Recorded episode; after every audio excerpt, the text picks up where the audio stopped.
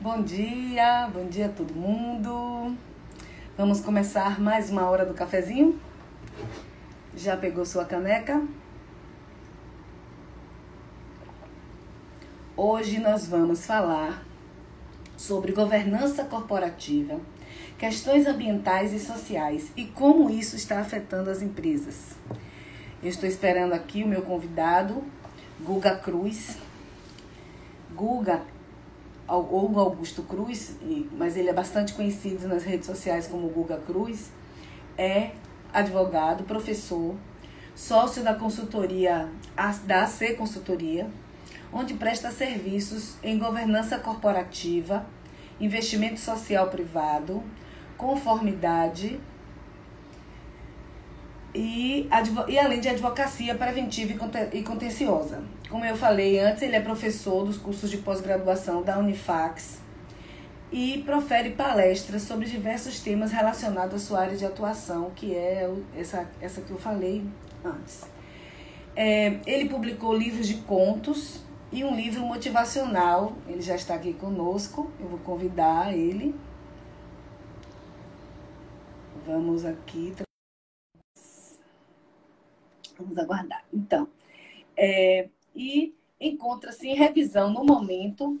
Olá, bom dia! Bom dia, Su, bom dia, galera. Tudo bem? Tudo ótimo. Eu estou aqui apresentando você para a nossa audiência, dizendo que você é advogado e professor, né, que ensina nos cursos de pós-graduação da Unifax e profere palestras na, área, na sua área de atuação, que é justamente a governança corporativa que nós vamos conversar hoje.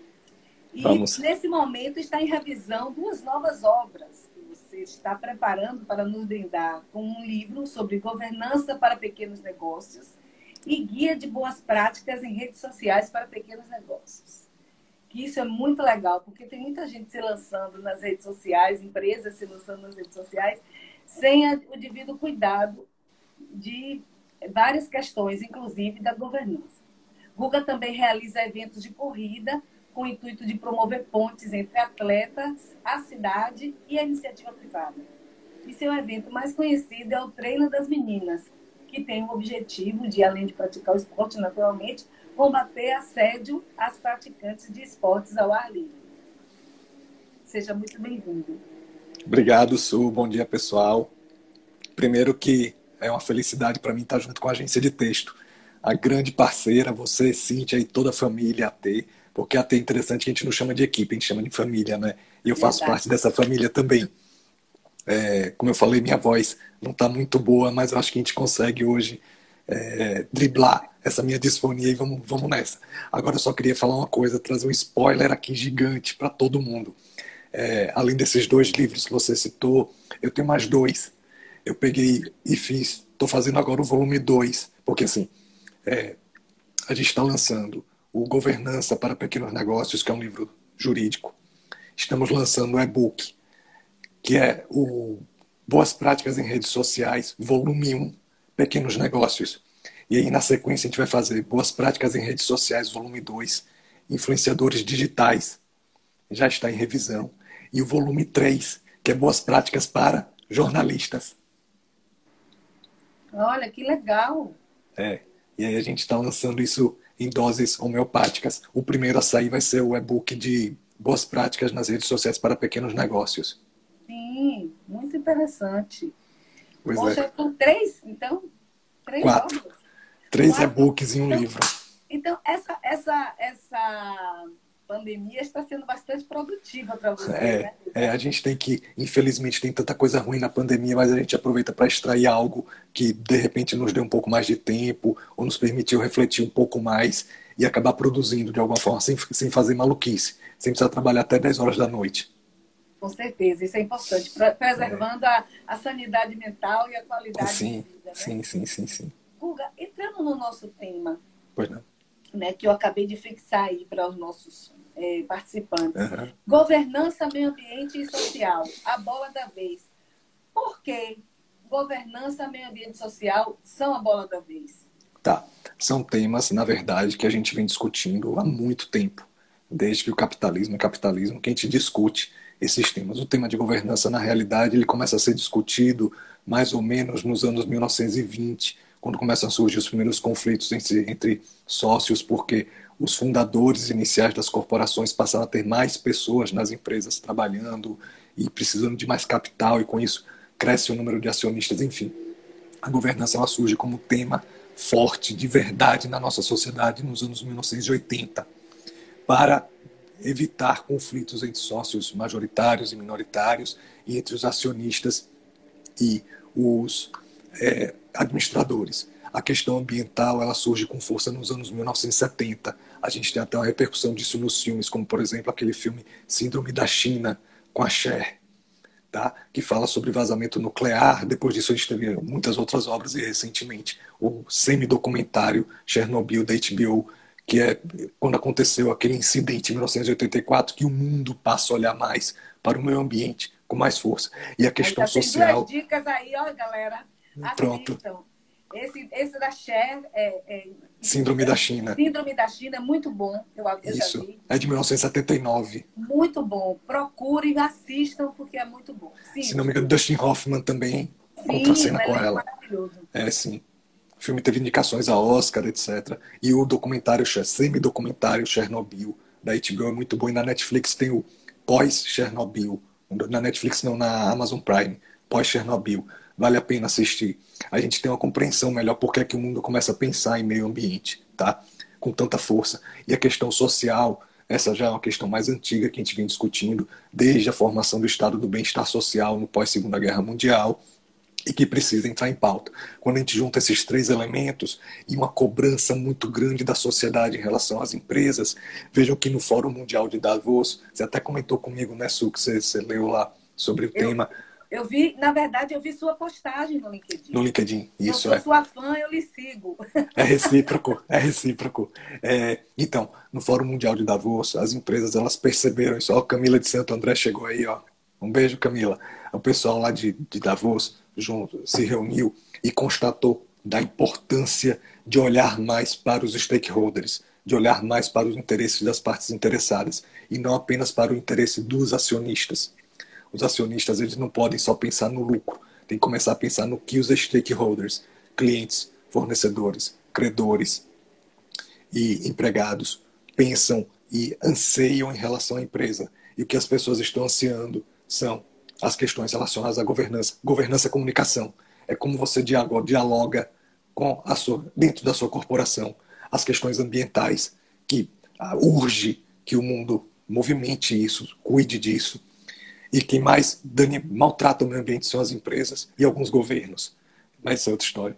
E a questão social, que nessa pandemia, inclusive, a gente viu como o tecido social foi esgarçado, como nós vimos as pessoas cada vez mais necessitadas, como essa pobreza aflorou não apenas no Brasil. A gente vê isso nos Estados Unidos, vê isso na Europa. Então, a questão dos imigrantes, a gente vê como as pessoas sofreram mais. E os dados que a gente vê aqui no Brasil, é que realmente as maiores vítimas da pandemia são as pessoas de classe mais de, de renda menos favorecida. Por isso que essa questão agora surge tão forte. Governança social e ambiental. Vejam que declarações absurdas de alguns CEOs movimentaram grupos enormes nas redes sociais criticando a própria empresa por conta do discurso de seu CEO. E a gente teve vários exemplos aí, como Madeiro e outras. Então, por isso é que a, a governança o social e ambiental está, está, estão na bola da vez. Eles afetam o lucro das empresas?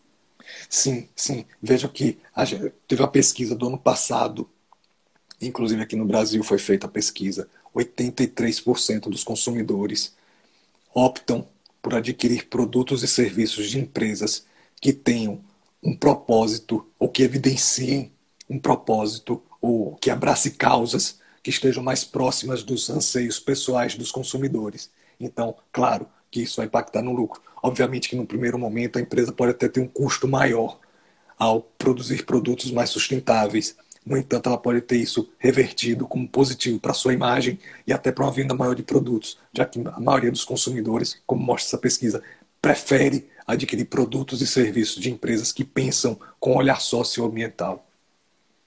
Não, só, e não somente socio, é, socioambiental, mas também o social inclui a questão da diversidade também, né? Ah, sim. nós estávamos na semana passada falando justamente sobre isso, sobre diversidade nas sim, empresas. Sim. E que não uhum. basta apenas você ter uma propaganda que, que mostre diversidade, mas que Exatamente. você tem que praticar. Então é disso que estamos falando hoje, né? Da governança para a diversidade. Sim. Aí você entrou em dois assuntos interessantes dentro de um só, que é a diversidade. O primeiro, quando a gente fala em governança, um dos princípios da governança é a equidade é tratar a todos de forma igualitária, obviamente que dentro do interesse de cada um. E essa equidade precisa ser ampliada para que a empresa ela evidencie mais olhares, mais saberes, porque o olhar do homem branco cis vai ser um, o olhar do negro, da negra, da pessoa que tem outra orientação sexual, da mulher cis, da mulher transgênero, do homem transgênero, enfim. Nós precisamos de olhares e saberes diferentes para que não haja só um produto único para pensado só no homem branco, que é quem domina a sociedade, mas que a gente tenha uma diversidade de produtos que atendam a todos esses segmentos. Esse é um ponto importante. Aí, Oswaldo, você está falando uma coisa exatamente, um tema que eu ia entrar agora, que é o tal do brand washing. Não adianta a empresa fazer, como você falou, Su, não adianta a empresa fazer todo aquele carnaval nas redes sociais, de fotos bonitas, um feed lindo, de uma publicidade bacana institucional dizendo que ela abraça todo mundo, e aí faz aquele vídeo com um japonês, um oriental, um negro, um, um latino, caucasiático, caucasiano, mulheres, homens, cis, é, alguém com deficiência física. E isso é apenas o que a gente chama de brandwashing porque a empresa mostra isso tudo, mas na prática ela não age assim. vou dar um exemplo aqui da Nike, muito interessante. A Nike ela faz uma campanha muito bacana de inclusão social, muito legal.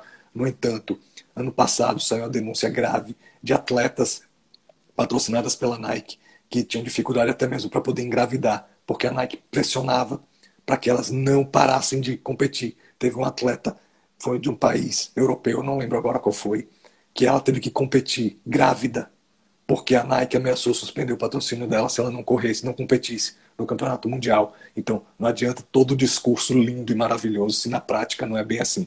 Nós tivemos agora um, evento muito forte que foi o Black Lives Matter, né? E a gente viu empresas se posicionando, algumas empresas silenciaram. Eu respeito algumas empresas que silenciaram porque não porque elas sejam racistas, mas porque nunca abraçaram a causa e de repente podiam sair como oportunistas. É algo muito delicado, as empresas precisam balancear bem. Acho que as empresas precisam se posicionar, mas sempre pensando, eu vou me posicionar e vou continuar nisso, ou eu simplesmente vou aproveitar o momento para fazer um post, um quadrado negro e escrever Black Lives Matter.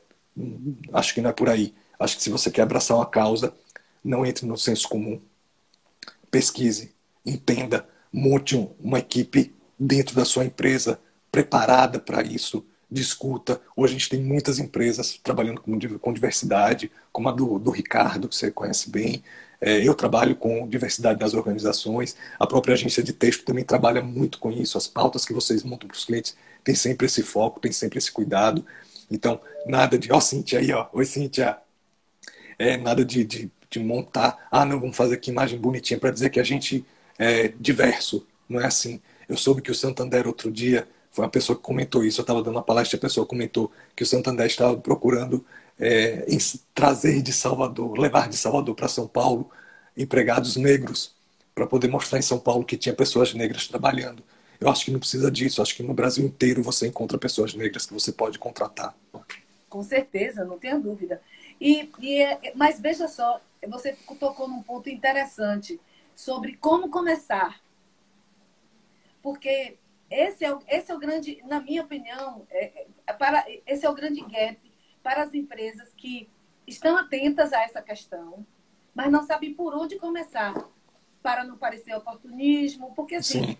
tem sempre um, um start, tem sempre um momento que dá aquele estalo uhum. na empresa. A empresa não, não é racista, mas também é, não, é, nunca se posicionou contra o racismo mas de, porque ela nunca pensou que isso pudesse fazer parte da pauta dela, pudesse afetá-la de alguma forma. Só que agora as, as empresas estão prestando mais atenção nisso, em função das redes sociais, em função de, vários, de várias, é, várias mudanças que, houver, que aconteceram no mundo, certo? E como que uma empresa pode começar a trabalhar essas questões de meio ambiente, uma é. empresa que nunca se preocupou, como que ela pode começar? Vamos lá. Governança. Você tem que começar do topo. Isso é uma decisão que vem de cima. O conselho, se for o caso de uma grande corporação, ou os sócios, se for uma corporação menor, ou até mesmo um pequeno negócio que tem dois sócios. A agência de texto, por exemplo, tem governança, que eu bem sei que vocês Nossa, têm uma governança. Agora é ATECOM, não fala ATECOM. É porque no, no Instagram tá agência. A Atecom. É, agência Atecom. Pronto, a Atecom. A Atecom tem governança clara, bonitinha, arrumada. E é uma pequena empresa. Então, porque as sócias, elas têm um pensar de que é preciso ser incluir, includente, é preciso ser diverso. Isso está na, isso tá na, na, na essência de vocês. Então, nas grandes empresas ou nas empresas menores, isso precisa vir de, vir de cima. Se não houver esse pensar do, de quem decide, que aí já não é nem questão de gestão, é governança mesmo, a gente não vai começar esse trabalho nunca. Então, pronto. A decisão é: precisamos ser uma empresa com tais e tais princípios. A partir disso, isso tem que emanar para a direção, para a gestão, e aí começa a se fazer um trabalho. Quais as causas que nós vamos abraçar? O que nós vamos fazer? Então, acho que o ideal na empresa é montar um, um comitê, um comitê de diversidade, se for o caso, um comitê de pensar socioambiental, e aí dentro das questões sociais tem diversidade, na questão ambiental tem compensação do que é feito, tem também a recuperação de nascentes, o uso melhor da água, etc. São muitas questões. Acho que, é, eu não quero fazer publicidade, mas talvez contratar uma consultoria, e tem muitas nesse sentido, não apenas a gente, mas tem consultorias que podem sim ajudar a orientar. Então, fazer, pode pensar também com os 17 ODS da ONU, os Objetivos de Desenvolvimento Sustentável da ONU, e a partir desses ODS verificar qual linha é mais adequada para o negócio. Não tem problema nenhum que o investimento social privado seja baseado no próprio negócio. Então, digamos que você tem uma empresa que vende roupas e você investe numa escola de moda. Está alinhado com o seu negócio, mas ao mesmo tempo você também está fazendo algo social. Isso não, não desvaloriza. Então, o que eu entendo, a empresa precisa ter esse pensar para tudo. Vamos raciocinar quem é que pode nos ajudar, ou a própria empresa identificar na área de recursos humanos, na área de comunicação, na área de marketing. Quem pode pensar isso, mas pensar de uma forma pura, com essência, e não simplesmente porque eu preciso mostrar aos consumidores para vender mais. Exatamente. Agora eu lhe pergunto, e as empresas brasileiras estão preparadas para isso, para esse momento? Ótimo isso, Eli. Su, eu entendo que as grandes empresas elas já estão nesse movimento há algum tempo. A gente, eu para mim vou, vou, dar o um exemplo da empresa assim que eu mais sou fã aqui no Brasil, Magazine Luiza. Eu acho Quem a Magazine é Luiza, é, Magazine Luiza, né? Eu já tive a oportunidade de assistir duas vezes a Luiza, Luiza Trajano. eu já tive duas vezes a oportunidade de assistir lá ao vivo, ao vivo e a cores. Não foi ao vivo só dentro de um quadradinho, mas assisti ao vivo mesmo. Ela é incrível, dentro de uma simplicidade fantástica e foi muito legal. Então a gente vê uma empresa como a Magazine Luiza preocupada. Olha que bacana. Além da preocupação dela mulher, com a mulher, que isso todo mundo já sabe, o botão do pânico que ela criou e tal.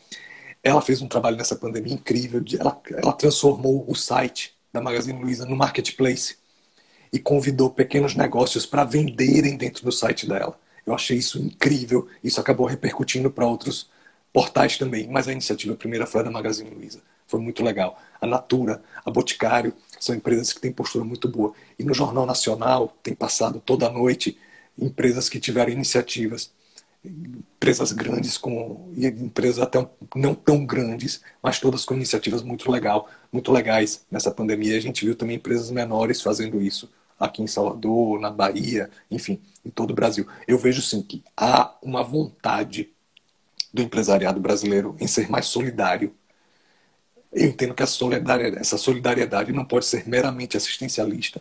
Claro que ajuda, todo, com a pobreza que a gente tem, qualquer coisa que você der vai ajudar.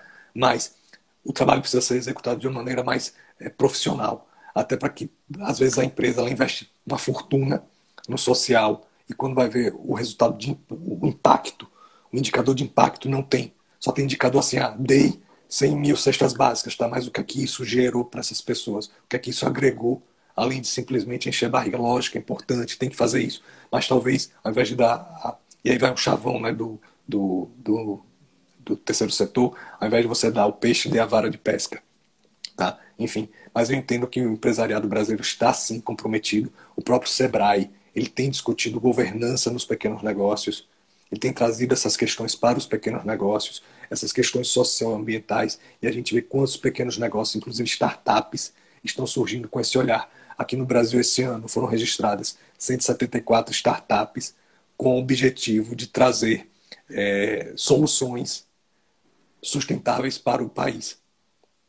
Um número que foi duas vezes superior ao número do ano passado em quantidade de startups com essa preocupação.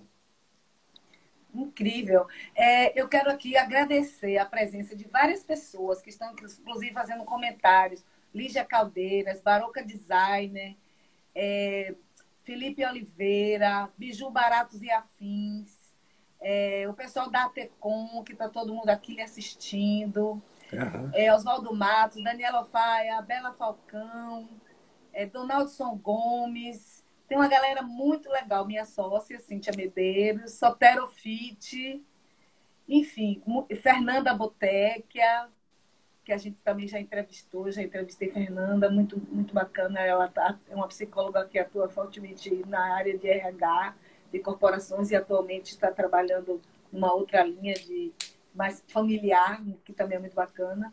Então, eu também quero falar, é, Guga, que quero lembrar vocês que essas gravações das, dessa live, das próximas e das anteriores, da Hora do Cafézinho, estão disponíveis no IGTV e no perfil da agência Tecom e também no meu perfil, no IGTV do meu perfil, Sueli Temporal. Você pode ir lá conferir as, as lives que, que já passaram e também pode assisti-las no formato de podcast, no Apple Podcasts, no Spotify, no Google Podcasts e outras plataformas. O Hector acabou de entrar, Hector é nosso parceiraço. Bom dia, Hector. E agora eu quero lhe fazer uma outra pergunta. Como a comunicação pode atuar nesse processo?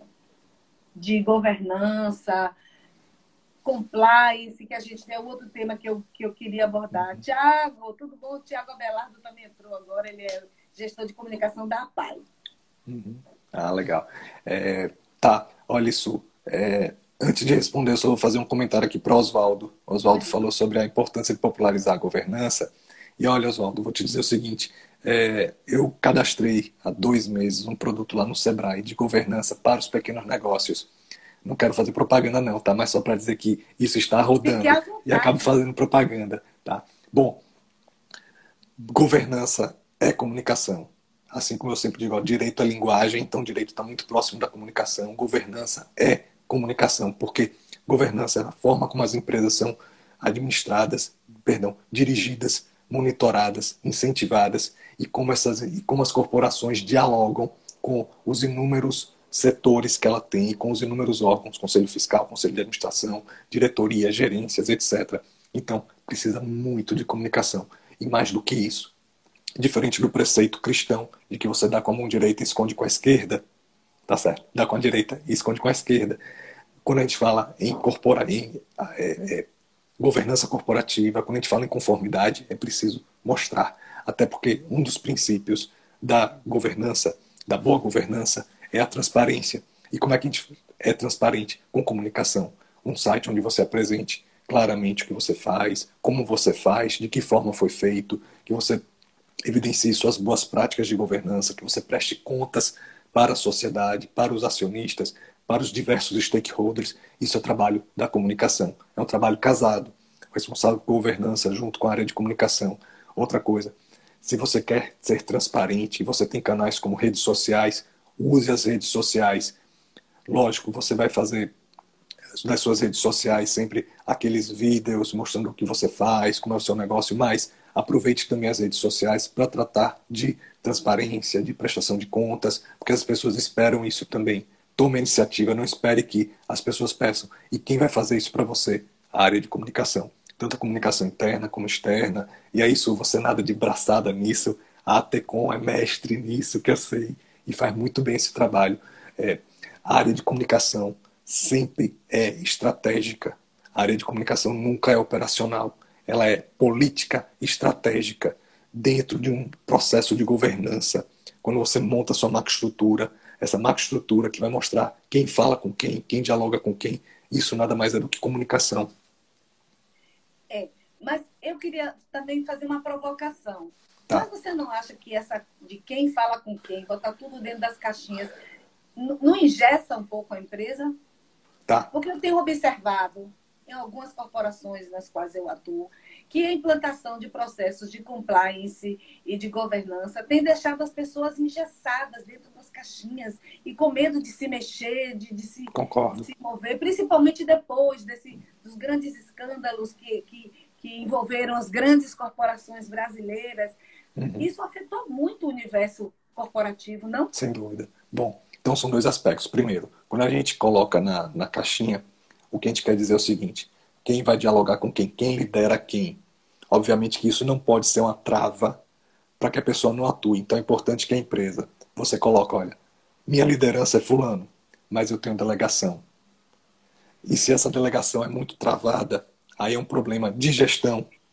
A equipe operacional não trabalha, fica dependendo do líder. E o líder tem que ter o direito até de morrer.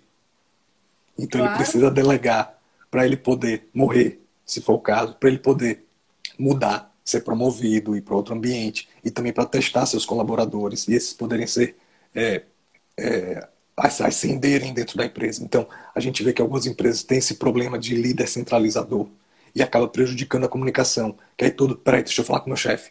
Ah, não, depende do meu chefe. Ah, não, não dá, tem que ter três assinaturas. E aí começa a embolar.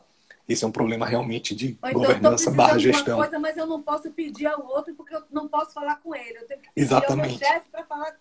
Ah, isso não dá. É igual mas quando eu... a gente chega, chega na loja e pergunta: tem tal coisa, tem, mas acabou. Que não resolve.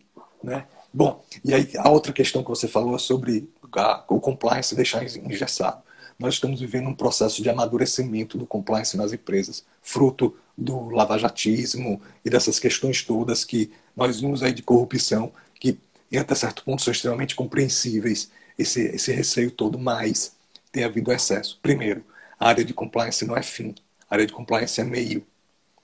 Quem decide é o empresário, quem decide é quem está na linha. A área de compliance, ela está como apoio a área de compliance ela não pode dizer assim, faça isso ou faça aquilo. Não. A área de compliance está em apoio para orientar a melhor forma e para funcionar como auditoria interna e dizer, olha, os processos estão funcionando, não estão funcionando, precisam melhorar isso, precisam melhorar aquilo. Quem tem que ter ética são todos. O compliance na empresa não é o guardião da ética. Ele apoia as pessoas, porque quando você recebe um código de conduta da empresa, que você adere, diz o seguinte, eu sou ético, eu aderi a isso aqui porque esses princípios e valores convergem com os meus. Então, aquele líder ou aqueles colaboradores precisam ser acompanhados, avaliados, julgados de acordo com o seu trabalho. E não adianta o compliance ficar travando todo mundo. Lógico, o compliance está ali, ele vai observar, vai analisar, vai receber denúncias. Esse é o papel do compliance. E não ficar decidindo pela empresa. Porque senão a empresa fica parada. Eu vou contar um caso interessantíssimo, eu não vou dizer qual é a empresa, mas uma colaboradora de uma, uma grande empresa, ela me disse que todo mundo comprava, os colegas de trabalho compravam quentinha de uma moça que entregava lá. E quando foi em dezembro, essa moça deixou cupcakes numa caixa para todas essas pessoas que compravam quentinha na mão dela, 20 pessoas, digamos. Ninguém pegou o cupcake, porque todo mundo ficou com medo que a área de compliance fosse dizer que aquele presentinho ali seria um objeto de corrupção. Pelo amor de Deus. Tem empresas que proibiu o funcionário receber um calendário de brinde, uma canetinha de brinde, não é caneta Montblanc, não, caneta dessas que a gente vê corriqueiras aí comum. Quer dizer, isso, você não pode falar que isso é corrupção. Então, assim, há um extremo, parece que é aquele período de, do macartismo, de caças bruxas, que todo, todo mundo é comunista, todo mundo. Não, calma. Vamos, ninguém é corrupto. Ninguém é corrupto. A maioria das pessoas não é. Então as empresas precisam trabalhar com calma e observar os processos com mais tranquilidade, é importante a área de compliance. A compliance é uma perninha da governança. A compliance está dentro da área de, de, de transparência, perdão, dentro do princípio da transparência, dentro do valor que é a ética. Então, assim, compliance não é o principal. Compliance é um acessório importante e relevante. É, esse caso que você citou aí foi muito engraçado, porque uhum. é, eu, eu, de alguma forma, vivo isso no meu dia a dia. Depois do compliance, então, assim, não pode mais dar brinde para jornalista. Não... Sim. Gente, tem empresas que já, já mandaram fazer o brinde, o brinde está lá estocado, porque não pode distribuir, não pode dar convite para um evento, uhum. porque É, é incrível isso. É, é, você não vai dar um jet ski, né, Su? Oi? Você não vai dar um jet ski. Não, não te... pois é, se trata do convite para um evento, pra... entendeu? Então, assim, é, há, um, há, um, certo exagero, né? Que é compreensível, porque, Sim. como você falou, estamos num processo de evolução, de amadurecimento, né? Mas esse amadurecimento, esse processo, às vezes mata uma outra área, por exemplo, prejudica muito a área de, de RI, de relações institucionais, e prejudica muito a área de comunicação. Porque é. você fica engessado, você não, você não consegue andar mais. Porque do uhum. jeito que você andava, não serve mais. Aí você tem que se adaptar. Ok. Ok. Se adaptar, ok. Mas reinventar a roda não é se adaptar, né? Sem dúvida, sem dúvida, sem dúvida. As empresas acabaram dando um passo atrás e ficaram muito burocratizadas, desnecessárias às vezes, exagerado às vezes. É, eu sou, sou um defensor da, do compliance, do fortalecimento da compliance dentro das empresas. Sempre existiu compliance, não é nenhuma novidade. Mas veja só, outro dia eu peguei uma definição de compliance do ministro Barroso, do STF, do ministro Barroso. Ele disse que compliance, bem simplesinho, significa anuir com a lei. Veja, eu não posso não anuir com a lei. A lei está aí, eu tenho que concordar, ou melhor, eu não tenho nem que concordar nem que discordar, eu tenho que cumprir. Então, na hora que você diz assim, não, compliance é fazer com que as pessoas discute, sigam a lei. Meu irmão sempre fala isso. Meu irmão Exatamente. Fala, lei não se discute. Isso, isso, isso. Paulo está certíssimo. Lei é para ser cumprida e acabou. Então, não dá para você dizer assim, não, eu vou ter compliance porque é para todo mundo seguir a lei. Não, compliance não, não é isso. Você tem área jurídica para lhe ajudar a seguir a lei. O complexo, o complexo tem que ter um olhar muito mais holístico, inclusive, nas questões éticas e ser um grande apoio. Obviamente, canal de denúncia, ajudar nos processos, comitê de compliance, etc.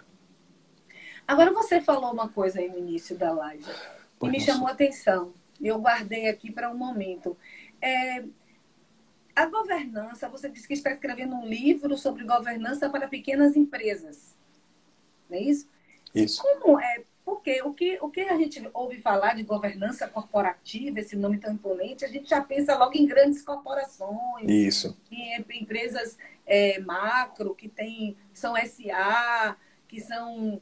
É, é, que tem, é, é, é, que tem capital na bolsa, né? que tem capital uhum. aberto. Como é que uma empresa pequena, né, que tem 10 pessoas, pode iniciar um processo de governança e de compliance? Pronto, vamos lá. É, a governança, ela, como eu falei no início, a governança ela tem uma primeira tarefa, que é evitar o conflito entre os sócios com interesses diferentes. Então, como é uma forma boa da gente ter uma governança, um contrato social bem feito e um talvez um regimento entre os sócios, um acordo entre acionistas, pode ser um documento escrito e assinado por ambos, já para dizer o seguinte, olha, digamos que a Atecom de repente receba uma proposta aí de uma empresa americana de comunicação para pagar 10 milhões de dólares pela Tecom.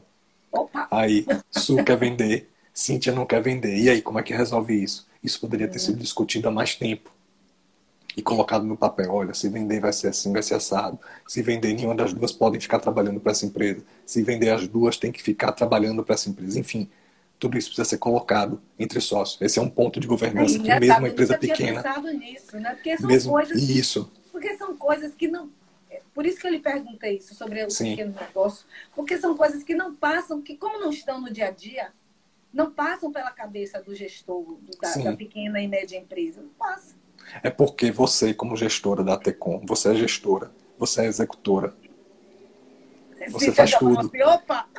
Você faz tudo, entendeu? Cíntia também faz tudo. Vocês fazem tudo. Vocês dividem entre vocês determinadas tarefas administrativas. Mas ao mesmo tempo que vocês dividem a tarefa administrativa, vocês também estão dedicando tempo e experiência para a equipe. Vocês estão indo até o cliente. Você tem que fazer relacionamento. Você também vai lá e escreve. Enfim, o, o dono de um pequeno negócio. É, utilizando uma expressão do futebol, ele bate o escanteio e corre para cabecear. Né? Então, então, esse é um ponto interessante. O segundo ponto, a, a TECOM, ela pode ter um coordenador na equipe, por exemplo, um administrador. Então, às vezes, o interesse desse administrador não coincide com o interesse dos sócios, porque ele está querendo dar um resultado imediato para ganhar eventualmente uma premiação. Mas, no longo prazo, isso pode prejudicar as atividades da empresa, porque talvez aquelas ações tenham impacto agora, mas não sejam sustentáveis para frente. De outra forma, também os acionistas podem querer segurar muito a empresa e acabar atrapalhando o trabalho do administrador. Então é preciso manter um equilíbrio. Isso é governança. E mais, a governança ela tem alguns princípios. Veja que eu estou falando de direção, tá certo? Estou falando, no âmbito dos sócios e do administrador, não estou falando da equipe operacional. Transparência, prestação de contas, equidade, responsabilidade corporativa. Isso está no topo. Não é a equipe de baixo. A equipe de baixo vai ajudar a executar. Mas quem tem que pensar nisso e fazer com que isso circule, que esse fluxo gere um refluxo, é quem está no topo. Isso é top-down. Então, vocês vão pensar na responsabilidade corporativa da ATECOM. Qual é a responsabilidade de vocês? Com a viabilidade econômica e financeira da empresa, com o bem cuidar dos colaboradores, que vocês tiveram um cuidado lindo nessa pandemia, que eu sei, é, o bem-estar dos fornecedores, que vocês também tiveram cuidado, o bem-estar dos clientes, que vocês tiveram esse cuidado. Isso tudo vem de vocês e a equipe opera. Então, isso é governança. Mas, isso é responsabilidade. Mais transparência. Vocês agiram com extrema transparência. Abriram para os seus colaboradores a situação da empresa na pandemia. Abriram a situação da empresa para os clientes. Ouviram os anseios e viram as lágrimas dos clientes e se compadeceram. Isso tudo faz parte de um processo de transparência muito grande. Vocês prestam contas. Vejam, nós estamos falando de uma empresa pequena. Vocês prestam contas do que vocês fazem. As pessoas sabem o que a Tecom faz. Sabem como vocês fazem. Vocês têm que ter todo o cuidado. Veja que a gente está falando de uma empresa pequena, repito. Verdade. E equidade. Doze equidade. Pessoas. Equidade. Parte de você e de Cíntia. O cuidado em ter uma equipe diversa.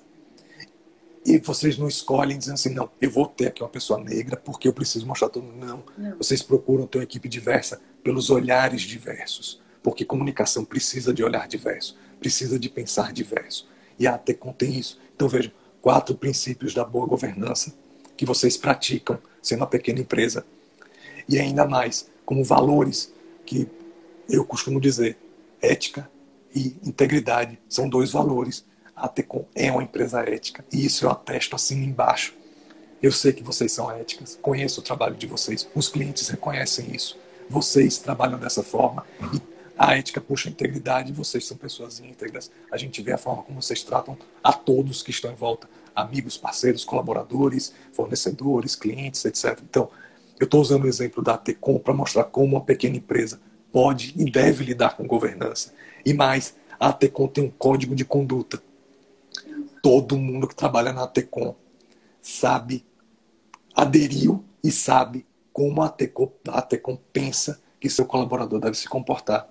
Isso é governança. Código de conduta faz parte de um processo de governança, porque você, você evidencia nisso conformidade, ética, transparência, é, equidade, respeito ao próximo, respeito às pessoas, não, não apenas os empregados, mas fornecedores. Mostra como você espera que um fornecedor haja com vocês, não apenas com vocês, mas com a sociedade. Que se o fornecedor ele agir mal com a sociedade, a TECOM não vai lidar com ele. Então, você vê como uma pequena empresa pode e deve ter uma, uma, uma governança mínima para si.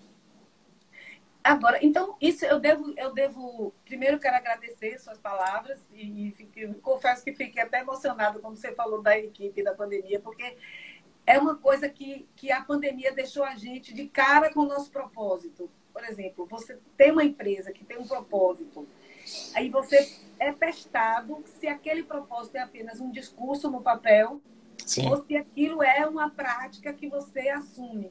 Então, assim, a, gente, as, a maioria das empresas sempre diz assim, as pessoas são o nosso maior patrimônio. Todas as empresas dizem isso. Sim. Mas são poucas as empresas que praticam, uhum. que, que realmente cuidam das pessoas como seu maior patrimônio. Por quê? Uma mesa, uma cadeira, uma máquina, ela não faz nada sozinha. Sim. Precisa de uma pessoa por mais, automa por mais automação que, que eu defendo muito isso, por mais automação que o mundo é, é, envolva, nunca o ser humano será uma coisa dispensável no fazer das coisas. Sim. Eu, eu acredito nisso. Então, assim, a pandemia nos colocou de cara com essa situação. Que ou você protege as pessoas, ou você protege as coisas. As coisas não são a empresa, a empresa são as pessoas. Então a gente uhum. tem que proteger as pessoas. Mas eu quero falar aqui que a Zenite, Zenite Gonzaga disse assim: é, agora passei a saber o que é governança corporativa. Que bom. a partir da sua explicação. Então, assim, nós estamos indo no caminho bom, porque é, é ótimo quando quando as pessoas entendem o que a gente está falando, né? Porque uhum. a comunicação não é o que você fala, mas o que o outro entende. Então, se Verdade. as pessoas estão entendendo o que você está uhum. dizendo, é porque você está se comunicando bem. Aí, Cíntia está falando aqui, não posso deixar de agradecer profundamente as palavras de Augusto. Obrigada. Oh, então, Cíntia. Então, assim, então, a governança e o compliance, ele não é só para as grandes empresas. Não. não. Ele pode ser aplicado com empresas pequenas. Uhum. Né? Sim. Mas você falou, deu o exemplo aí da APECOM, mas eu também quero dizer que a gente não faria tudo isso se não tivesse a sua ajuda e a ajuda de Oswaldo Matos. Uhum. Foram duas pessoas, são duas pessoas em quem a gente confia e a gente é, é, e que nos orientam nessa, nessa dura batalha que é ser empresário no Brasil. Verdade, verdade, isso é difícil. Então, é, é, então, assim, a sua consultoria foi realmente fundamental para que a gente tivesse essa toda essa é, código de conduta, é, é, que eram coisas que na verdade estavam dentro da gente, mas a gente não não sabia como externar isso, né? Uhum. Embora nós, nós sejamos jornalistas, empresários Sim. da comunicação há, há mais de 20 anos, mas a gente não sabia como como externar essa, essa coisa. E a sua consultoria nessa questão de compliance, de, de, de código de conduta, é, organizou esse pensamento, né? Organizou esse, essa maneira de ser, né? Então, é, é, então o que eu acho que, o que agora a minha próxima pergunta aí, Renara Ladeira está dizendo Google é top, é top mesmo. é top mesmo. Olha, Renara, Renara é nossa Renara. parceira. Inclusive, ela é a dona da Vozita. Foi ela quem nos ajudou naquele evento da Bracon, que mandou aqueles pãezinhos maravilhosos pra ah, gente. Sim, e é o melhor pão de queijo do Brasil. Que delícia, que delícia. Uma delícia, viu, Renara? Uma delícia. Ó, então, então aí, aí, aí eu volto, volto nessa, nessa questão de. Então, a pessoa que. A empresa, o pequeno empresário que quer fazer a, a governança, você já explicou que tem que começar dele e tal, assim, mas, por exemplo, a gente, a gente precisou de alguém externo que viesse nos organizar o pensamento e botar no papel. Ó, tá. é assim, é assim, é assim, é assim. Então, a governança também não pode, ela não pode brotar do nada. Ela precisa de uma, de, um, de uma pessoa especializada que faça Sim. acontecer. Sim. Sim. É... Então, assim, é, por exemplo, é uma, é, o que é isso? É uma consultoria que se contrata? Como é? Como é isso? Se hoje tá. eu quiser, mas uma pessoa que está nos assistindo aí, aí eu quero fazer igual a Tercom fez. Como é que faz? É, pronto. Isso que você, todo esse introito que você fez foi bem interessante, porque me remete a um ditado banto, que diz assim: Eu sei coisas que você não sabe, você sabe coisas que eu não sei. Vamos juntar. Né? Então, eu acho que é muito por aí. Oswaldo tem uma contribuição fantástica, é, vocês têm um, um, pensar, enfim, a gente vai misturando isso e vai, vão surgindo ideias fantásticas. É, primeiro, é preciso que as pessoas, como o Oswaldo ele comentou ali, é preciso popularizar mais o que é governança. As pessoas realmente, quando vêm falar em governança, só, só pensam no, no, no, na grande corporação, que sem dúvida é mais fácil da gente enxergar quando a gente vê uma macroestrutura de uma grande corporação, seja lá conselho fiscal, de administração, diretoria, comitê disso, comitê daquilo, acionistas, a gente consegue ver que realmente há vários canais que precisam ser sistematizados para que flua melhor a comunicação. A gente vê muitos pequenos negócios e, como eu falei, o dono do pequeno negócio, ao mesmo tempo que ele cuida da gestão, ele cuida também do dia a dia. O cara ele também está ali fritando hambúrguer junto com o pessoal, tá indo de manhã cedo na feira comprar produto e acaba que ele não consegue pensar nessas outras questões. Então, tem que partir muito do pequeno empresário. Por onde, peraí, deixa eu acertar aqui. Eu preciso ter um novo olhar para minha empresa e acaba que esse novo olhar pode até gerar mais lucros e menos perdas, eventualmente. Então, o primeiro conselho que eu dou, vá lá no site do Sebrae. Quem é o pai e a mãe do pequeno empresário no Brasil? Sebrae. O Sebrae Bahia tem um trabalho incrível. Eu sugiro, olhem no site, comecem a pesquisar o que é que o Sebrae oferece, quais os textos que estão ali, e de repente a pessoa começa a internalizar que precisa ir além do simplesmente acordar todo dia, sair correndo para à feira, ir lá fazer um hambúrguer, ou sair correndo para atender o cliente, para fazer a pauta dele, para fazer reunião, para fazer live, enfim, e começar a pensar no negócio, porque você começa a trabalhar tanto pelo negócio que esquece que seu negócio é maior do que o seu trabalho. Não pode pensar que aquilo ali é um emprego, tem que pensar que aquilo é dele e que precisa ser algo maior. Bom, visto isso, pesquisado, aí começar a procurar no mercado tem muitos bons profissionais é, que trabalham com, com governança, escritórios de advocacia, escritórios de contabilidade, são as, as quem puder contratar Price, Performance, KPMG, mas são empresas muito caras, né? São empresas de consultoria, auditoria, talvez não, não sejam tão próximas para o pequeno negócio. Tem a mim, a ser consultoria e aqui também vendendo os produtos, serviços. É, mas sim, eu acho que o primeiro caminho é o site do Sebrae. Buscar lá no Sebrae. Certo. E, e, e, assim, não, não, dá, não dá muito trabalho, né? Quando a pessoa quer, porque às vezes assim, ah, eu não tenho tempo para isso. Né? Ah, eu não, não, não, eu não consigo, porque ou eu vou na feira comprar um negócio, ah, eu não consigo sentar na frente do computador e, e consegue. Consegue, né? consegue. A gente faz o trabalho via e-mail, faz via reuniões online, presenciais, a gente discute, a gente provoca muito os sócios, a gente fala, escreva isso, pergunte para sua equipe, você lembra né, como é que foi o processo? A gente provoca muito e acaba que a pessoa quando começa a escrever, ela não para e começa a perceber que realmente ela pode sim construir algo maior para si e ver a empresa de uma forma muito maior do que simplesmente o próprio ganha-pão. A empresa, ela é grande, ela tem que ficar. Né? É, é, você tem que pensar na sucessão, o pequeno empresário não pensa na sucessão. A empresa tem que se perpetuar. Tem os filhos. Exatamente, as tem... pessoas são finitas, né? Mas a exatamente. empresa não precisa. A empresa ser. não precisa, exatamente. Você viu, nós perdemos 760 mil pequenas empresas nessa pandemia. Porque a maioria do pequeno empresário trabalha como se fosse empregado de si mesmo.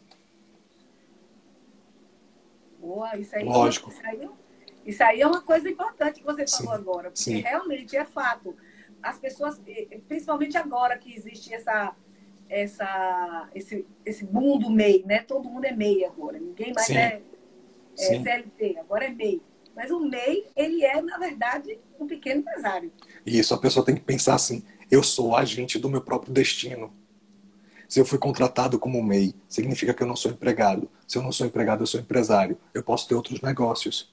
Eu posso buscar outras fontes de renda. A gente percebeu agora que nessa pandemia, cash is king, ou seja, quem tinha dinheiro se tornou rei. Muitas empresas fecharam porque a pessoa trabalha, chega no dia 30, a férias dele foi o dinheiro para ele poder pagar as contas e sobreviver. No mês seguinte, se não vender nada, quando chegar no dia 30, ele não tem nada. É. Simplesmente não vai ter dinheiro. Por isso muitos negócios fecharam. Claro, a gente está num país pobre, são inúmeras as situações, mas as pessoas precisam pensar mais como empresário. O Código Civil, ele, eu gosto desse conceito Código Civil. Empresário é aquele que exerce atividade econômica de forma organizada e profissional. Então, se você vai ter uma atividade econômica, faça isso de maneira organizada e profissional. Se planeje, se organize, pense assim: eu tenho um negócio. O negócio significa que ele precisa continuar. Eu não preciso tirar todo o dinheiro para poder satisfazer os meus, as minhas despesas. Vai acabar. Claro, aí são mil situações. Tem aquela situação que realmente a pessoa não tem jeito, vai ter que usar aquilo ali, mas começar a se planejar. Tem é, muita orientação, como é, exatamente Baroca Designer, é, exatamente a pessoa precisa pensar como planejar financeiramente, como ver o que é da empresa e o que é pessoal, porque se ficar misturando, não vai bem. Jamais, jamais. Jamais. Isso é um erro. Isso é um erro quando a pessoa mistura seus, seu dinheiro com o dinheiro da empresa, o dinheiro da empresa com o seu dinheiro. Já era. Já, já, você já quebrou, já quebrou. É um alto É. Renara Ladeia está dizendo aqui, ó, Guga, além de parceiro, é meu consultor na Vozita. Isso. Ele consegue aplicar conceitos de forma clara, eficaz e simples. Tudo isso faz diferença para o microempresário. Realmente, Renara, eu estou com você, concordo Guga é o cara, viu? Ela também faz, faz tudo assim pela gente, faz as coisas complicadas parecerem simples. Ainda bem que advogado gosta de complicar. É verdade, é verdade. Mas assim, é, é voltando, nós já estamos nos nossos 10 Faltam 10 minutos, né? Uhum. né? Daqui a pouco acaba, quando a conversa é boa, o tempo passa e a gente nem percebe. Consegui segurar a voz, tá vendo? Que bom, que bom. Eu se hidratando bastante, é. né? bastante água. Né? E eu agradeço muito que você, mesmo com esse problema de fala, a gente estava querendo há muito tempo fazer Verdade. essa live, mas você estava com, com, essa disfonia, né? E está tratando, e espero que fique bom rápido, porque sua voz precisa ser ouvida mais vezes. Você tem um conteúdo maravilhoso né? Aí, aí o Marcos está dizendo que a live merece ser dobrada. Não, Vamos nessa. deixa, deixa o bichinho descansar a voz dele, não aguenta. Duas horas de live. Não dia sei. 14 vai ter uma da gente, né, Su? Pois é, dia 14 nós vamos ter uma live com, com, com o Guga no, no, no perfil do Sinapro. Né? Ele vai falar sobre a lei de proteção de dados, que é uma coisa também nova aí que vai afetar bastante as empresas. Inclusive governança, né? Inclusive governança. Pois é. E a gente vai falar muito isso na, na, na, na, para as empresas também, porque o Sinapro é um sindicato de agências de propaganda, então, assim, eu, eu, o que eu percebo é que as agências, elas estão muito atrasadas nesse processo de, de, de, de compliance, de governança. Justamente por isso, vive ali naquela máquina de moer carne, como fala minha sócia. Assim, Empresa pequena. A, a gente entra na máquina de moer carne e não sai dela. E não consegue pensar amplo, né? pensar para além da empresa. Né? Aí, como nós já estamos nos nossos 10 minutos finais, eu queria que você é, indicasse. Você já falou aí de dois filmes que as pessoas precisam assistir para poder prestar atenção na importância das empresas, né? Porque a empresa ela não vive só para ela mesma. A empresa Sim. ela vive dentro de um ecossistema que ela é, que, que, depende dela, que é, do qual ela depende e que, e que depende dela. Né? Sim. Você vê agora mesmo na pandemia, a gente percebe claramente essa questão da cadeia. Porque quando um setor para, outros setores vão parando. Né? Sim. Por exemplo, você, ontem, ontem, ontem eu vi um protesto de empresas que fazem é, eventos buffet de casamento, formatura, uhum. 15 anos. Aí todo mundo fala assim: não, para que, que eu vou fazer festa de formatura no meio da pandemia? Para que, que eu vou fazer festa de casamento no meio da pandemia? Ok. Ok, porque precisamos manter o, o, o distanciamento social. Mas essas empresas todas que vivem de casamento, de formatura, né, pararam. E aí com elas parou quem? Parou quem faz o doce, parou quem, quem serve a mesa, parou quem faz as toalhas, uhum. parou quem, quem trabalha no transporte, no aluguel do carro, afeta todo um ecossistema. Uma empresa que para, ela, ela não é ela sozinha que perde. Uhum. É, é, todo, é todo um ecossistema de funcionários, não só funcionários, mas as fornecedores e etc. E tal. Então, aí eu quero que você é, indique um livro que, que, que, que fale sobre esse assunto, Uhum. E também o filme você já indicou, se você quiser indicar mais, fica à vontade. Tá. Então, indica o filme e elenque, assim, cinco coisas que você acha importante que, o, que a pessoa que tem um negócio precisa prestar atenção para caminhar nesse, nesse, tá. nesse rumo de compliance e governança. Tá bom, vou gastar três a quatro minutos no máximo. Bom, filme.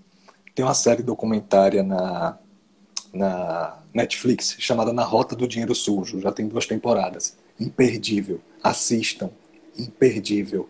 Tem o caso da Volkswagen, tem o caso de, da, da Big Pharma, de, das Big Pharma. Enfim, vale muito a pena assistir. Tá? É, outro filme, o, com Leonardo DiCaprio, o, o, Leão, o Lobo de Wall Street. Lobo de Wall Street. Lobo de Wall Street. Muito interessante um documentário Enron, os caras mais espertos da sala, sobre a crise exatamente da Enron, tá? É muito bom assistir esse filme também. São todos eles mostram, falam de governança, de conformidade, de má governança, de má conformidade, tá? É, livro, é, eu recomendo para quem quer conhecer mais sobre o tema governança corporativa, que vá no site do Instituto Brasileiro de Governança Corporativa, ibgc.org.br. É esse nome mesmo, Mara. ibgc.org.br. Vai lá na biblioteca e vai encontrar uma série de publicações sobre governança corporativa para todos os níveis, de quem está começando, de quem está intermediário, de quem já é mais avançado. Vale muito a pena conhecer. Ali é, é onde eu bebo muito de, de conhecimento é no IBGC. E tem muitos outros livros também. Depois eu vou anotar, vou fazer uma, umas referências bibliográficas e vou mandar para vocês. De repente, quem tiver interesse, vocês podem disponibilizar, tá? E, bom, livro, filme e cinco regrinhas para todo mundo. Primeiro, pense na sua essência, pense no seu propósito. A empresa precisa ter. Eu sei que a palavra da moda é propósito, tem um monte de gente aí chateando com esse tema, tem um monte de eu vou falar aqui uma coisa, não fiquem com raiva de mim, não, tá? Um monte de coach falando de propósito. Mas esqueçam coach, esqueçam consultores. Pense em você. O que você quer com o seu negócio. Para si e para os outros. Você não pode pensar só em você. Lembre do manifesto de Davos. Vamos parar de pensar só nos acionistas. Segundo, sua empresa vai continuar sempre e você quer que a empresa só exista enquanto você existir. Pensem nisso, porque vocês podem começar a pensar em sucessão. Terceiro, dinheiro causa briga. Antes de ter briga, converse com seu sócio ou sua sócia e ajuste. Nunca é tarde para discutir isso. Vamos colocar no papel o que incomoda. Faz uma DR, DR de sócios. Tá? Coloca no papel o que é que incomoda, o que é que não incomoda. Quatro, pense sempre de forma transparente. Mostre, evidencie para as pessoas. Faça com que as pessoas vejam como você trabalha. É, a Tecon tem um negócio legal, que quando a gente entra na, na, na Tecon, naquele escritório lá de vocês, é, primeiro que tem aquele polvo, né, com aqueles tentáculos todos que eu adoro, mas o ponto mais legal é que a, a sala é toda transparente. As divisórias são de vidro, ou não tem divisória. E isso é muito bom, que mostra que isso é transparência.